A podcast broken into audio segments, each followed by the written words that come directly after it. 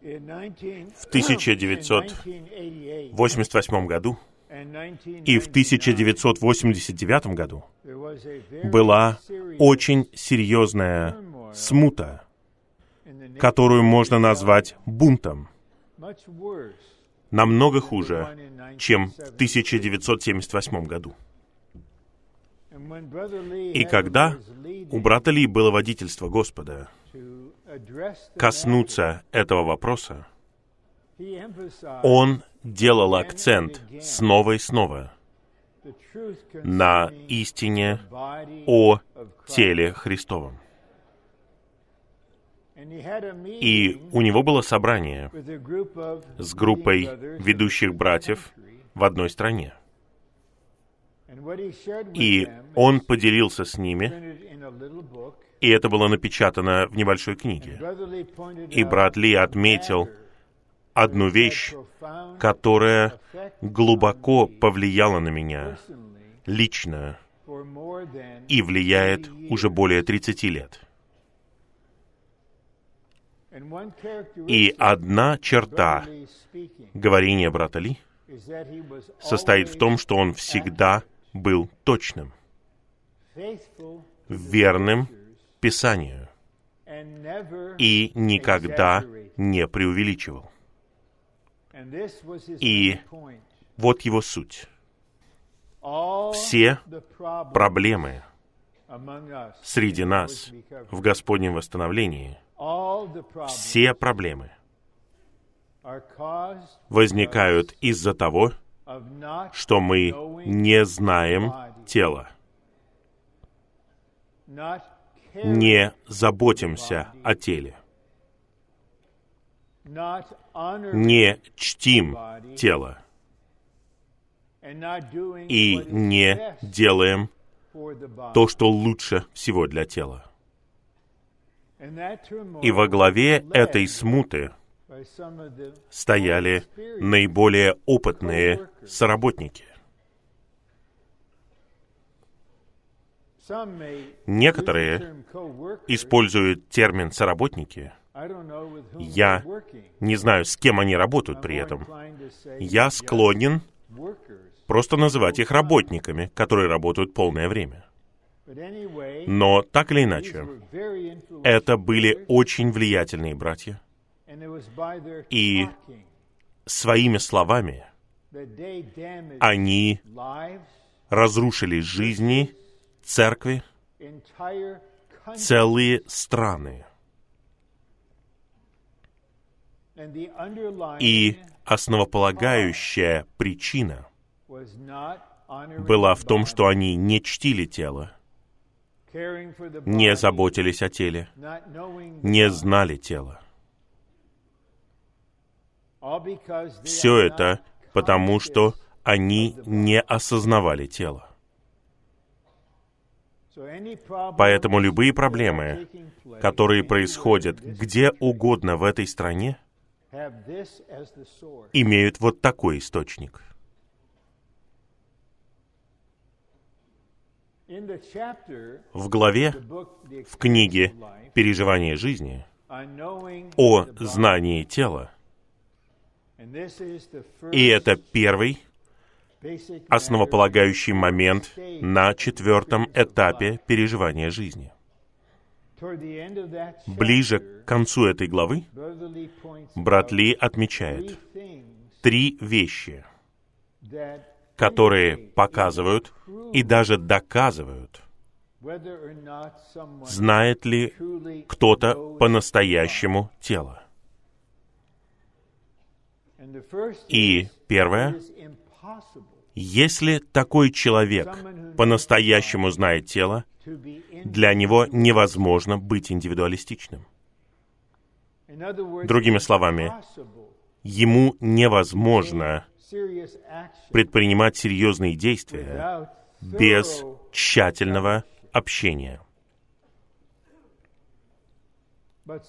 Но некоторые работники, управляемые географией, геологией, я в этой территории физически. Это наша сфера. Мне не нужно общаться с работниками где-либо еще. Здесь мы. Это полное невежество и непочтение по отношению к телу. Если бы они знали тело, они бы считали серьезно, что если мы это сделаем, если мы предпримем это действие, что об этом почувствует все восстановление? Что об этом почувствуют по-настоящему зрелые служащие, святые? Что почувствуют об этом другие церкви? Но люди ведут себя беспечно, они не знают тела, их рост в жизни остановился много лет назад. Вместо этого растет их «я», предрасположенность и странность. И вторая отличительная черта — это то, что те, кто по-настоящему знают тело, могут различать, знает ли тот или иной человек тело и находится ли он в теле. Например, если мы используем параллельную иллюстрацию, если человек не посвящен, он никогда не посвящал себя Господу, тогда он не может узнать того, кто посвятил себя, или того, кто не посвятил себя. Но тот, кто по-настоящему, серьезно, абсолютно посвятил себя, тогда естественным образом он может узнать, когда он заботится об этом брате, что он еще не сделал этого шага. Поэтому вы не судите его, вы заботитесь о нем. Итак, работники, где бы они ни были, по всей земле, которые совершают действия в противовес телу, они понятия не имеют. В их духовном мире нет такой вещи, как ощущение тела. И они не знают, что делать, когда узнают, что есть братья и сестры, которые по-настоящему знают тело, живут в теле, чтут тело, и им совершенно ясно, что у вас этого нет. И третий указатель или доказательство того, что человек по-настоящему знает тело, состоит в том, что он признает власть. Он признает ее. Брат Ли никогда, насколько я знаю, никогда не называл себя апостолом. Он никогда не говорил о том, что у него самого есть власть. Но любой, у кого есть хоть какое-то ощущение, говоря духовно, признал бы, что божественная власть представляется этим братом и течет через этого брата. Итак, некоторые работники, они производят проблемы. Они не признают власть. Они не находятся в общении. И поэтому появляются проблемы. И, возможно, они предпринимают какие-то действия и, и доходят до того, что они настаивают на том, что все повсюду должны согласиться с этими действиями. Мы работники. Мы поставлены над всеми церквями. То, что мы говорим, имеет значение. Мы говорим братьям, удалите этого человека с Господней трапезы. Он сделал то, что нам не нравится. Удалите его. И те, кто не знает истину, слепо следуют. Он же работник. Мы сейчас говорим об очень серьезных вещах.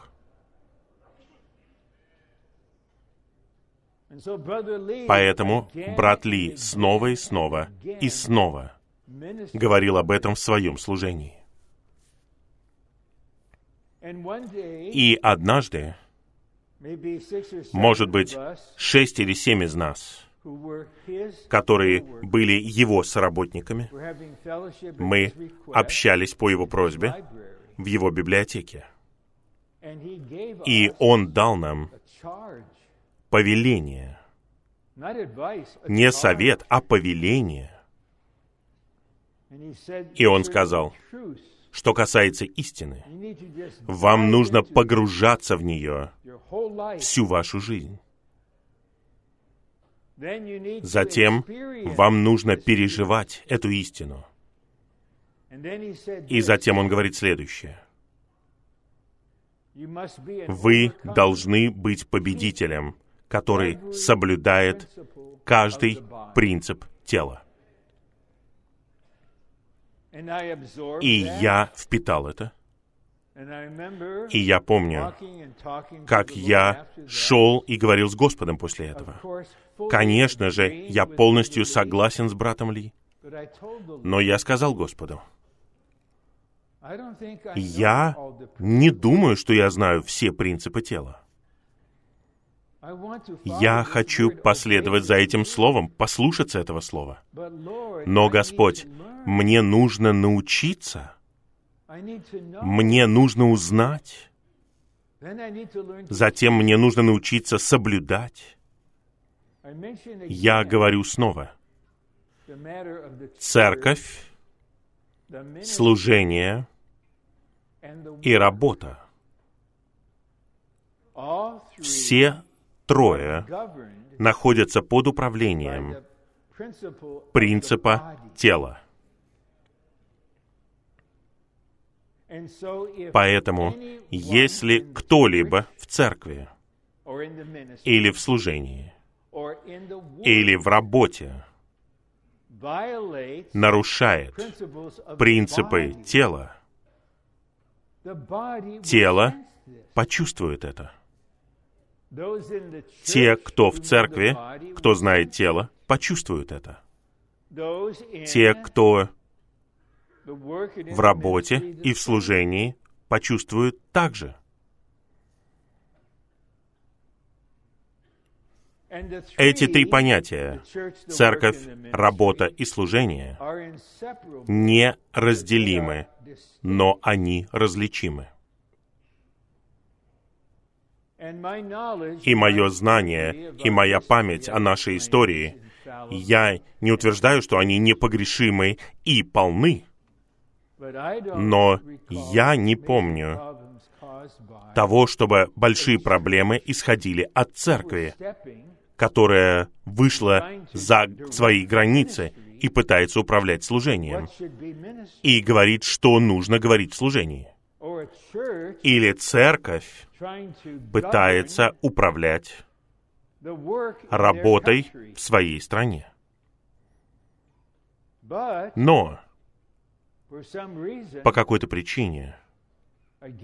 снова и снова.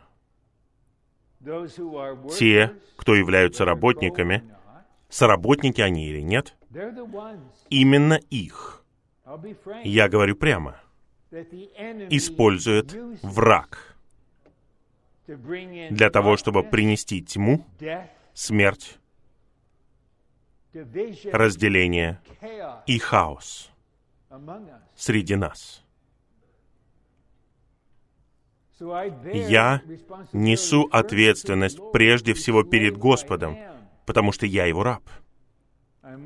Я должен быть верен и говорить согласно чувству помазания внутри меня. И, братья, когда я сяду на этот стул, я смогу сказать Господу и самому себе. А сейчас я говорю это вам. Я невиновен в вашей крови. Я верен Господу, и я честен перед вами. Я не буду больше задерживаться здесь, но я отведу достаточно времени для того, чтобы коснуться этого момента снова. Несколько раз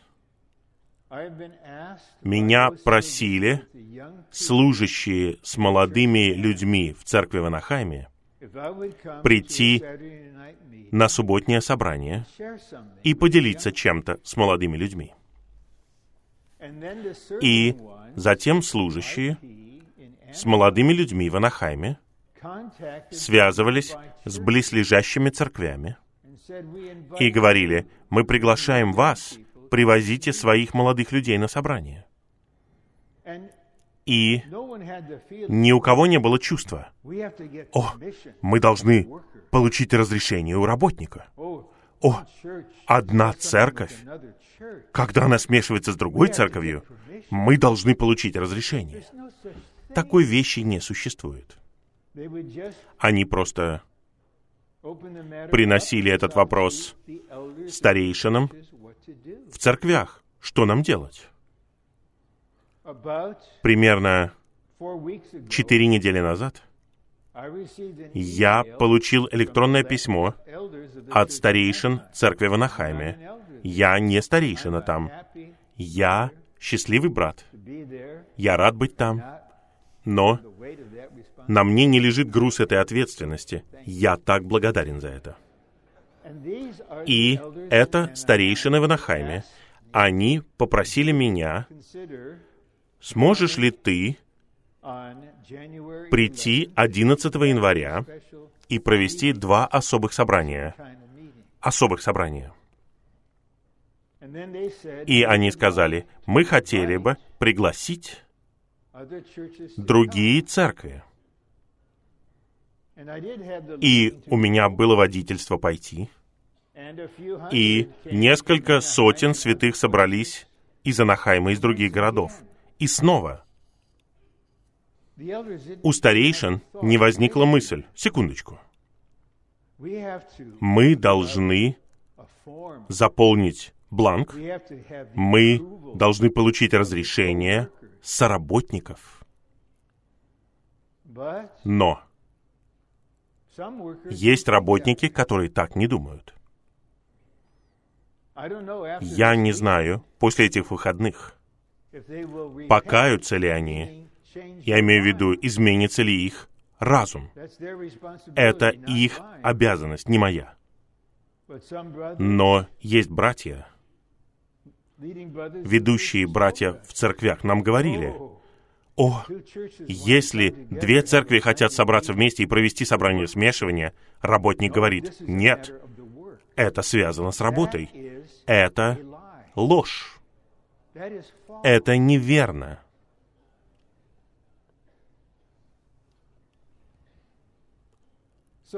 Итак, эта мысль, на самом деле, это не просто случайная мысль, это представление, внедренное в разум отдельных людей.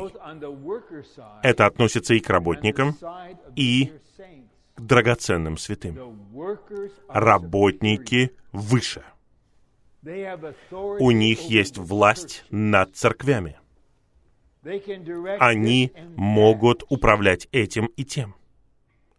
И они могут связываться со старейшинами, которые сочувствуют им, и говорить им, уберите этого старейшину с трапезы, он не согласен с тем, что он сделал. И, как подчеркивал брат Марк, совершенно ясно и верно, работник не знает истину, не чтил истину, и святые испугались. Мы не хотим касаться власти, мы не хотим бунтовать. И какие-то работники используют это, чтобы манипулировать людьми. Но если мы понимаем истину, Мы уважаем работу. Мы хотим, чтобы работа получила благословение и увеличивалась. Мы хотим, чтобы много еще людей были спасены и крещены. Мы хотим, чтобы много церквей было воздвигнуто. Мы поддерживаем эту работу. Но работа и служение для церкви. В Евангелии от Матфея в 16 главе Господь не сказал, «На этой скале я построю мою работу». Он не сказал, «На этой скале я установлю мое служение». Он сказал, «Я построю мою церковь». И почитайте Новый Завет снова как церковь описана по своей природе. Поместная церковь называется церковью Божьей. Церковь Христа. И церковь святых. Святых. Ваша церковь принадлежит вам. Точно так же, как она принадлежит Богу и Христу. Нет стиха, в котором говорится, что это церковь работников. Церковь служащих братьев. Поэтому наша обязанность состоит в том, чтобы показать принципы.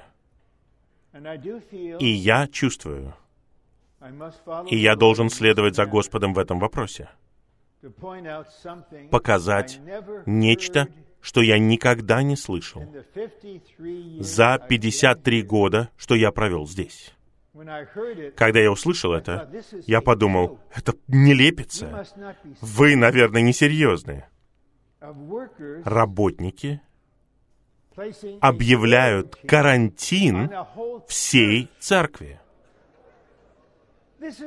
Это ерунда какая-то. В конечном итоге вы, наверное, подвергнете карантину все восстановление в своей стране. Только вы и ваши сектантские последователи. И критерий таков, если вы не согласны с нами, мы берем вас на заметку. И святые не проходят.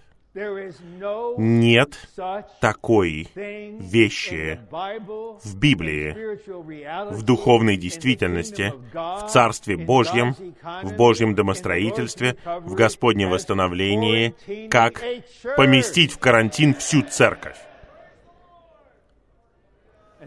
И мне не нужно повторять то, что наш брат Марк ясно преподнес. Это очень серьезный вопрос.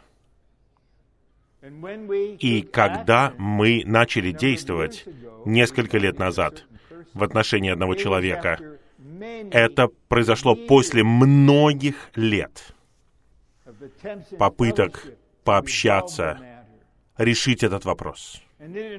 И в это были включены смешанные соработники по всей земле в единодушии. Это было нечто связанное с телом. А теперь, как отметил Марк, и я рад, что он это сделал, сообщения седьмое и восьмое основаны полностью на первых шести сообщениях. Другими словами, если мы живем христианской жизнью под правлением Бога и практикуем церковную жизнь под правлением Бога, тогда будет двойной итог. Первый — это созидание. Это приведет нас в положение, в котором мы будем желать впитывать чистое словесное молоко, становиться камнями верующими, созидаться в Божий духовный дом, И чем больше мы живем под Божьим правлением, с Его благословением и обеспечением, и чем больше наша церковь находится под Божьим правлением, тем больше будет роста в жизни, и тем больше будет созидания. А теперь в восьмом сообщении, к которому я обращаюсь, содержится второй итог. И это, возможно, будет чем-то новым для многих из нас. А именно, восстановление церкви как Израиля Божьего. Поэтому давайте признаем, мы ученики. Даже это выражение «Израиль Божий», которое взято из шестой главы послания Галатам и используется вместе с выражением «домашние веры». Это то, с чем мы не очень знакомы. Но основная мысль такова. Израиль Божий, настоящий Израиль, состоящий из всех верующих, иудеев и язычников. Они становятся совокупным целым, которое осуществляет Божье правление и управление царства на земле. Церковь имеет много аспектов. На основополагающем уровне это собрание всех верующих, экклесия, те, кто вызван из мира, чтобы собираться в единстве. Это дом и домашние Божьи. Церковь — это новый человек. Церковь — это пара Христа. Церковь — это золотой светильник. И мы довольно знакомы с аспектами церкви, как семья Божья, где все дети Божьи становятся сыновьями Божьими, Божьим выражением. Но давайте вспомним нечто основополагающее, раскрытое в первой главе Бытия, в стихах с 26 по 28. Почему Бог сотворил нас? С положительной стороны, мы были сотворены по Божьему образу, имея Его подобие, чтобы выражать Его совокупным образом. Это Божий вечный замысел. Но в то же самое время мы были сотворены, чтобы осуществлять владычество над землей, чтобы покорить землю, потому что существует враг, захвативший все. Это очень важный момент. Брат Ни называет его работой Божьей. Мы, возможно, осуществляем много разных видов работы, которые приносят пользу людям. Мы должны это делать, обязаны. Работа, благовествование ради спасения. Но у Бога есть нужда. Тварь взбунтовалась, и другие твари последовали за ним. И у него возникло свое царство — и необходимо, чтобы тварь покончила с этой бунтующей тварью. Это человек, который совокупно выражает Бога. И брат не отмечает, что когда мы делаем эту работу, там нет места для нашего «я». У нас есть это поручение. осуществлять владычество. Поэтому сам Господь, когда Он пришел, Он пришел как царь с царством, он проповедовал благовестие Царства. Он учил истине о Царстве. Он поручил нам провозглашать благовестие Царства. Потому что с точки зрения Бога, в конечном итоге наше спасение предназначено для Царства Божьего. И через Церковь, как Царство Божье, Бог может через побеждающего Христа покончить со своим врагом. Но помните, что Царство Божье — это сфера. В этой сфере находится правление. Поэтому мы не просто должны быть в этой сфере, мы должны быть под правлением в этой сфере. И это подразумевает, если Господь позволит, Его работу над всем в нас лично и в церкви совокупно, что противоположно Его правлению. Но одновременно с этим будет обильное обеспечение, благодать на благодать, благословение за благословением, для того, чтобы мы росли до зрелости. Тогда Господь сможет восстановить аспект церкви, который все еще должен быть восстановлен среди нас. А именно, церковь как Израиль Божий. А теперь мы переходим к плану. Необходимо, чтобы Господь восстановил церковь как действительный Израиль Божий. Ну, кому это необходимо? Богу. У Бога есть эта необходимость. Христиане обмануты учением. Вы должны сосредоточиться на небесах. Вам нужно быть спасенными ради небес. И когда вы умрете, вы попадете на небо, и все проблемы будут решены. Но Божье средоточие — это земля. Он учил нас, пусть исполнится Твоя воля на земле.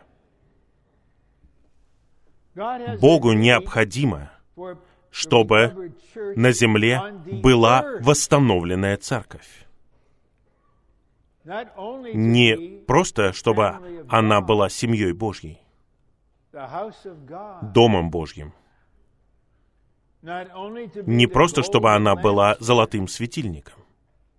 Не просто, чтобы она была его любящей парой. Но Израилем Божьим, который может править, который может представлять Бога, чтобы Божья воля осуществилась на земле. И затем мы принесем проявление Царства. Это цель всего обучения. У Господа есть такая нужда. Он не приходит с повелением и не говорит, «Отныне ты должен быть Израилем Божьим». Вы бы сказали, «Ну, мы не знаем, что ты имеешь в виду». И даже если бы мы знали, что ты имеешь в виду, мы бы не знали, что делать. Господь хочет раскрыть это, принести эту истину в наше существо, принести нас в эту истину и пасти нас, вводя в эту действительность. Пункт А. Божье новозаветное домостроительство состоит не только в том, чтобы сделать нас сыновьями Божьими, но и сделать нас Израилем Божьим. Мы дадим этому определение вскоре.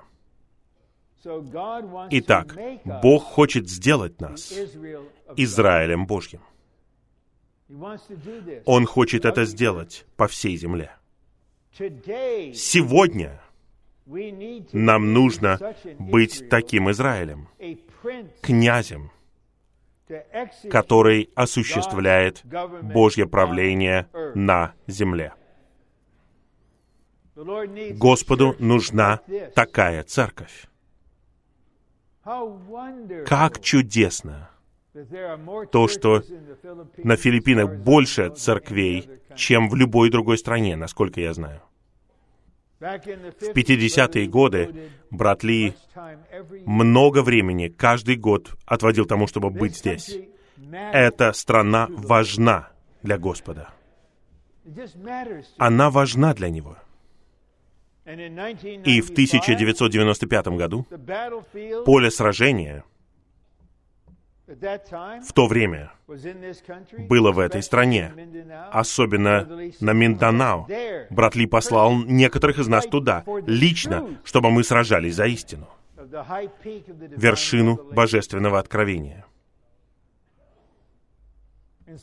Итак, Богу нужна такая церковь. Мы не должны быть удовлетворены церковью согласно нашему выбору, церковью, которую желаем получить мы, церковной жизнью, которую мы предпочитаем. Это церковь Бога, прежде всего. Затем это церковь Христа. А мы входим в это. И теперь это наша церковь. Это не церковь старейшин или работников, а святых. И я повторяю, нам нужно быть таким Израилем, князем. Царь, князь — это тот, кто получил обучение для царствования. Нам нужно стать такими. Для чего? Для того, чтобы осуществить Божье правление на земле. Поэтому мы можем осуществлять Божье правление на земле только после того, как мы сами решили для себя этот вопрос. Мы будем жить и будем учиться жить и служить и работать под правлением Божьим. Тогда и особенно благодаря молитвенному служению церкви, мы не можем этого сейчас коснуться на этом обучении. И благодаря благовествованию Царства и благодаря совокупному богочеловеческому житию святых, у Бога появится возможность для того, чтобы церковь осуществляла его правление на земле. Это Божья нужда. В 1968 году, летом или ранней весной, я провел в восстановлении менее двух лет. Тогда вышла на английском книга «Славная церковь». И я прочитал эту первую главу. Когда брат Ни говорит о работе Божьей которая заключается в том, чтобы сатана потерпел урон на земле, для того, чтобы земля была восстановлена для Божьего замысла и воли. И брат Ни говорит, когда мы благовествуем, вы можете оставлять что-то для себя. Когда вы учите истине, вы можете это делать. Но когда вы осуществляете эту работу, вы ничего не можете оставлять для себя. И я прочитал это серьезно, осмысленно, трезво. И я помолился. Как я верю, это был отклик на его ходатайство. Я выбираю участвовать в этом. 51 с половиной год назад. И с тех пор особенно Божье правление во всех аспектах моей жизни было все более действительным и практическим, потому что Он отнесся к моему слову серьезно, и Он повел меня к такой молитве. «Ничего не жалей во мне, Господь». Я не хочу ничего удерживать. У тебя есть эта нужда. Я был сотворен ради этого. Вот человек, брат Ни был в тюрьме в то время, он жил ради этого. Брат Ли живет для этого. Поэтому я существую как человек для того, чтобы выражать тебя и чтобы осуществлять эту работу. Это смысл моей жизни, моей христианской жизни, моей церковной жизни. И я могу только поклониться Богу в Его правлении за каждое действие, которое Он предпринял как ответ на эту молитву. Это не делает меня кем-то. Я не особенный. Я не сверх какой-то. Я не выше других. Я просто брат, член тела Христова. Это нужда в Боге. Второй римский пункт. Апостол Павел считает, что многие отдельные верующие в Христа вместе являются Израилем Божьим. Это взгляд Павла. Он знает, что такое действительно Израиль Божий. Это все верующие вместе. Израиль Божий — это действительный Израиль включающий всех верующих в Христа из язычников и иудеев, которые являются истинными сыновьями Авраама, домашними веры и теми, кто находится в новом творении. Итак, мы сыновья Авраама, мы сыновья Божьи. Мы в семье веры. У нас у всех одинаковая фамилия. Я Рон Вера. Сообщение седьмое было сделано братом Марком Вера. И мы все новое творение в Христе. Все это для того, чтобы мы были Израилем Божьим который осуществляет эту работу. Б. Очень важный момент, хотя он короткий. Действительный Израиль, духовный Израиль — это церковь. Братья, вы слышите это. Вы можете посмотреть шестую главу послания к Галатам и жизнеизучение Галатам, и вы увидите, что я прав. Но, пожалуйста, поймите, и это нормально, это не неправильно, просто поймите. Сейчас это лишь мысль, это истина, которую вы усваиваете, и вы начинаете постигать и понимать ее. Но, пожалуйста, не останавливайтесь на этом. Молитесь об этом. Господь, покажи мне видение Израиля Божьего. Сделай это видением для меня. В. В Божьем новозаветном домостроительстве мы сделаны и сыновьями Божьими, и Израилем Божьим. Первое. Мы сыновья Божьи, члены Божьей семьи, для его выражения. Это функция Сына. Сам Христос является Божьим Сыном. Отец скрыт, Сын выражает Его. И это соответствует слову «образ» в Бытии первой главе. Представление следует за выражением. Мы сыновья,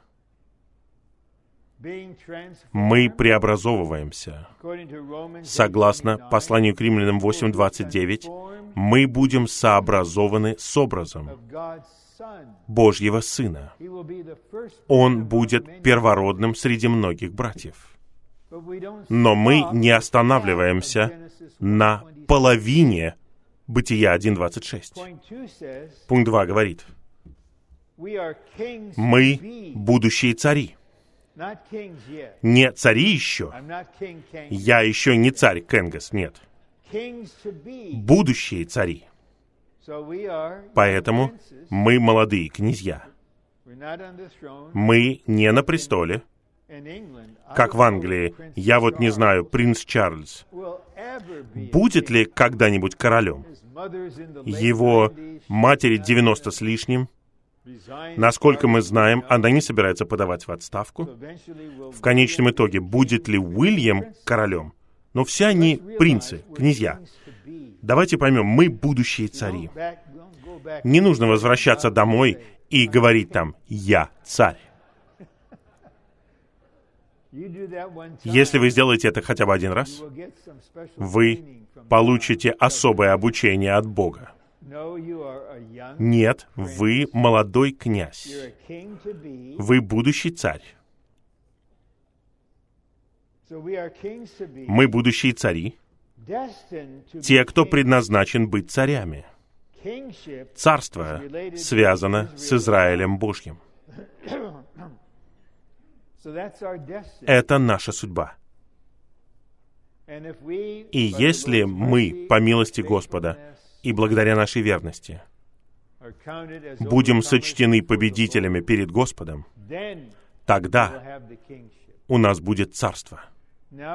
А сейчас мы лишь князья, будущие цари, но как будущие цари вместе мы можем быть Израилем Божьим, который осуществляет Божье правление. Просто эта мысль согревает мое сердце. Господь, ты должен обрести сотни и тысячи церквей по всей земле в абсолютном единстве и согласии. Все церкви осуществляют правление Бога. Ты сможешь, наконец, осуществить на земле то, что ты хочешь. Господь, я хочу дожить до того, чтобы увидеть это. Если Господь позволит, в своей воле, тогда я вернусь к вам через год. Я полон надежды. Я полагаюсь на Христа в вас. Я верю, что этот следующий год будет одним из лучших годов вашей христианской жизни и церковной жизни. Вы впитаете это в себя, вы позволите Господу работать в вас, мы соберемся вместе, и все вы скажете по-новому «Слава Господу!» Мы будущие цари. Поэтому давайте получать обучение как будущие цари. Три. Наша судьба состоит в том, чтобы быть сыновьями Божьими, выражающими Бога, а также царями, царствующими в Царстве Божьем. Это наша судьба. Это не наша нынешняя ситуация. Подпункт А. Будучи сыновьями Божьими, новым творением, мы должны быть любящими, радостными, мирными, верными и кроткими. Это плод Духа. Плод Духа — это любовь. Второе — это радость. Я так благодарен за то, что наш брат Альберт упомянул то письмо, которое брат Ни написал. И он говорит, я сохранил мою радость. Как это утешило брата Ли.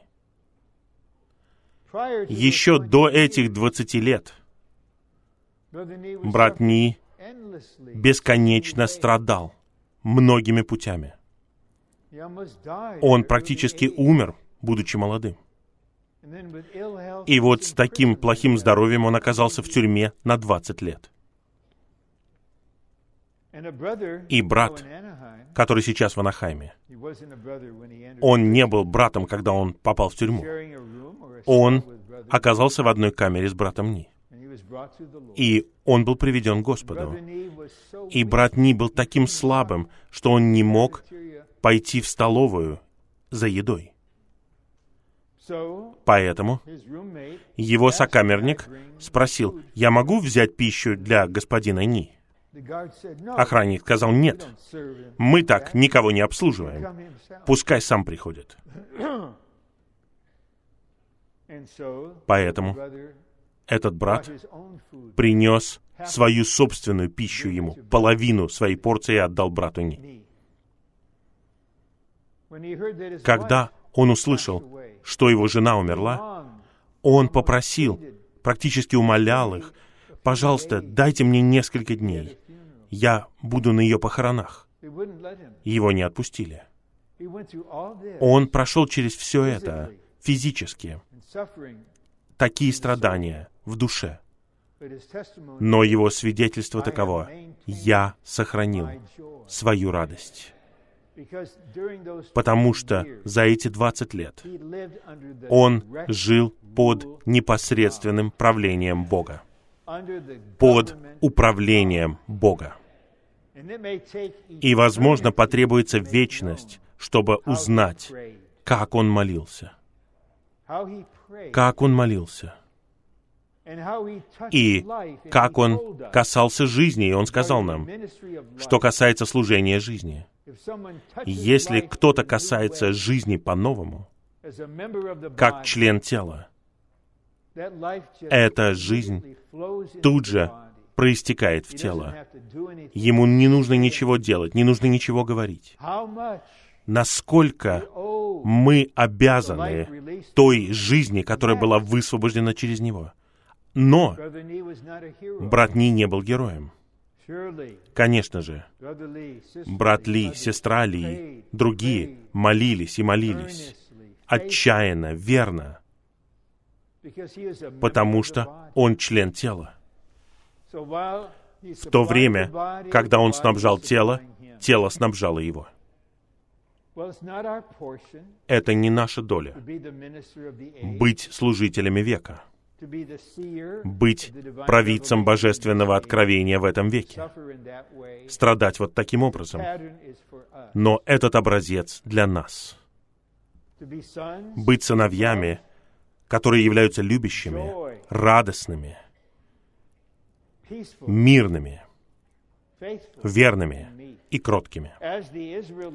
Будучи Израилем Божьим, князьями и победителями, мы должны ходить согласно элементарным правилам Божьего новозаветного домостроительства. Это хождение подобно маршу солдат. Это необычное хождение согласно духу. Это хождение с целью. Три. Важный пункт. Будучи Израилем Божьим, мы представляем Бога применяем Его власть и осуществляем Его управление на земле для исполнения Его замысла. Братья, это вершина. Мы достигли вершины этого обучения. Мы поднялись вместе. Мы все здесь. Здесь нет иерархии. Мы все здесь. Я читаю это снова будучи Израилем Божьим, Церковь восстанавливается, чтобы быть Израилем. Мы представляем Бога. Мы применяем Его власть. У нас ее нет. Но Он хочет, чтобы мы применяли ее. И мы осуществляем Его управление на земле для исполнения Его замысла. О, разве в вас нет желания обрести такую церковь? Я просто закрываю глаза и просто мечтаю на минутку. Я на Филиппинах, да. О, с юга до севера, с Лузона до Минданао. И все Бисая, сотни церквей. Мы все в единстве, в одном течении, в одном служении, в одной работе. Мы все под престолом, мы все под правлением, и все мы Израиль Божий. Господь высвобождает это здесь. Может быть, Он хочет, чтобы вы сделали первый шаг. Здесь нет соперничества, мы не соревнуемся. Но Господь не сохранил это для какого-то другого места, для какого-то другого времени или даже для одного из праздников. Он не позволил мне в своей мудрости и всевластии говорить во время последнего зимнего обучения. Поэтому Он хочет это сделать. Это не теория. Это Его сердце. Я верю, что это произойдет. Мы увидим, как это произойдет. Мы будем Израилем Божьим. А. Бог хочет, чтобы его тварь, человек, покончила с его тварью сатаной, чтобы вернуть землю назад Богу. Бог нуждается в том, чтобы человек исполнял работу Божью, царствовал над его творением, провозглашал его триумф и делал так, чтобы сатана потерпел урон. Знаете, во что я верю? Знаете, что произойдет? Сразу же после того, как закончится это обучение, на самом деле это уже началось, сатана будет терпеть урон на Филиппинах. Мы не хотим, чтобы люди потерпели урон. Мы сражаемся не с людьми. Мы не сражаемся против плоти и крови. Но сатана пришло время для того, чтобы он потерпел урон. Серьезный, постоянный урон на Филиппинах. В. Пусть Бог откроет наши глаза, и мы увидим, что Его замысел требует того, чтобы мы были полностью и абсолютно для Него. Иногда у драгоценных святых хорошее сердце. Во время время для свидетельств они выходят к микрофону, и они думают, что они посвящают себя, и говорят, «Я обещаю быть Израилем Божьим». Это не посвящение. Это обещание, которого вы не сможете исполнить даже пару дней. Посвящение — это признание того, что вы принадлежите Господу. Он купил вас. Теперь своей любовью Он влечет вас.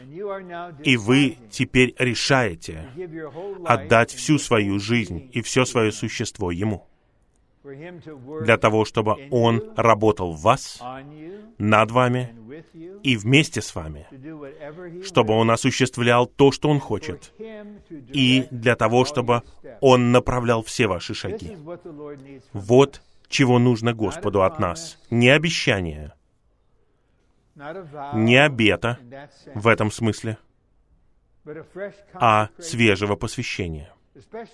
Особенно лично.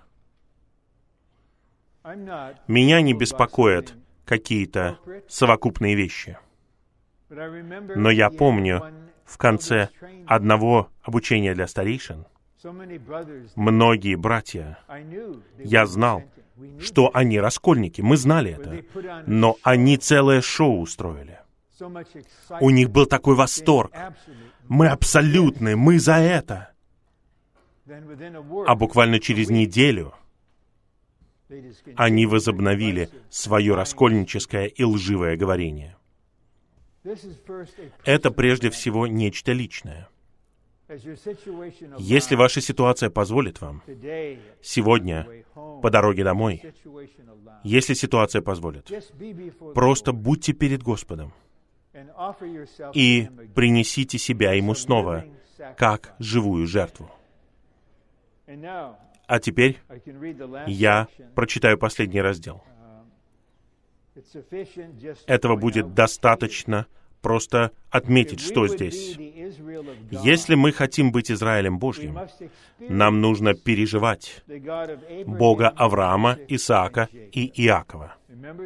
Помните эту последовательность. Авраам, потом Исаак и Иаков. И Иаков преобразовывается. Его имя становится Израилем. И это становится именем народа, который происходит от Авраама, Исаака и Иакова. Нам очень нужен гимн 443. Бог Триединый. Все для нас теперь. О, как чудесно, славно то! Это напоминает нам о том, что нам нужно жить под раздаянием приготовленного и завершенного триединого Бога, чтобы мы стали Израилем Божьим, который представляет Бога и осуществляет Его правление. А Бог Авраама, Бог Исаака и Бог Иакова — это Иегова Элохим, триединый Бог, Отец, Сын и Дух. Авраам, Исаак и Иаков — это основание народа Израиля. Без них не было бы народа Израиля. Переживание Авраама обозначает переживание Бога Отца, единственного источника. Нам нужно учиться. Во всем в нашей жизни, в нашей церковной жизни, Бог Отец является источником. У нас нет никакого права, мы не осмеливаемся быть источником ни в чем. В том, как Он призывает человека, оправдывает человека и оснащает человека, чтобы тот жил верой и жил в общении с Ним. Возможно, вы ожидаете, что Господь будет совершенствовать вашу веру, развивать вашу веру, чтобы вы переживали огненную проверку, которая испытает вашу веру. Это благословение. Нам нужно, чтобы наша вера развивалась. Как Господь сказал в притче 18 главе Евангелия от Луки о том, что вдова молилась, и судья игнорировал ее. Сын человеческий, придя, найдет ли он веру на земле? Г.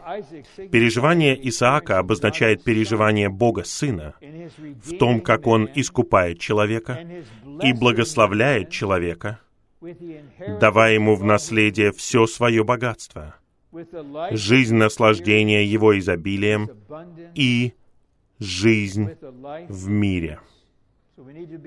Нам нужно быть Исааком, просто принимать благодать на благодать, благословение за благословением.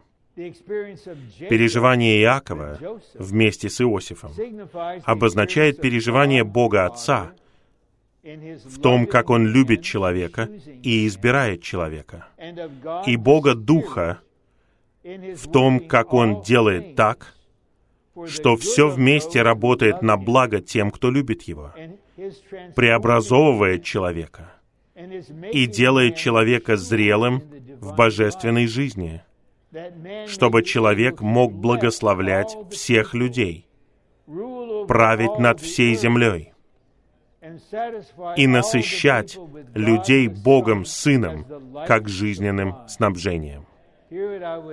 Здесь я сделал бы акцент вот на чем. Благодаря воспитательной работе Святого Духа мы не просто преобразовываемся, мы достигаем зрелости в жизни. И такой должна быть наша личная молитва. Господь, ради церкви, тела нового человека, невесты, ради Израиля Божьего, приведи меня к зрелости. Господь, дай мне нормальный рост в жизни на все оставшиеся дни. И последний пункт. Сегодняшний Израиль Божий — это миниатюра грядущего Нового Иерусалима, который будет окончательной завершенностью Израиля Божьего. Я закончу очень просто. Это надежда, которая во мне. Я думаю, я верю, что когда я приеду к вам снова, я увижу миниатюру Нового Иерусалима, потому что мы станем Израилем Божьим. Благодарение Господу за Его верность, за Его милость, за Его доброту, Его праведность. Вся слава Ему. Слава Богу Отцу. Слава Богу Сыну. Слава Духу. Слава трем в одном. Ему слава в церкви во веки веков. Аминь.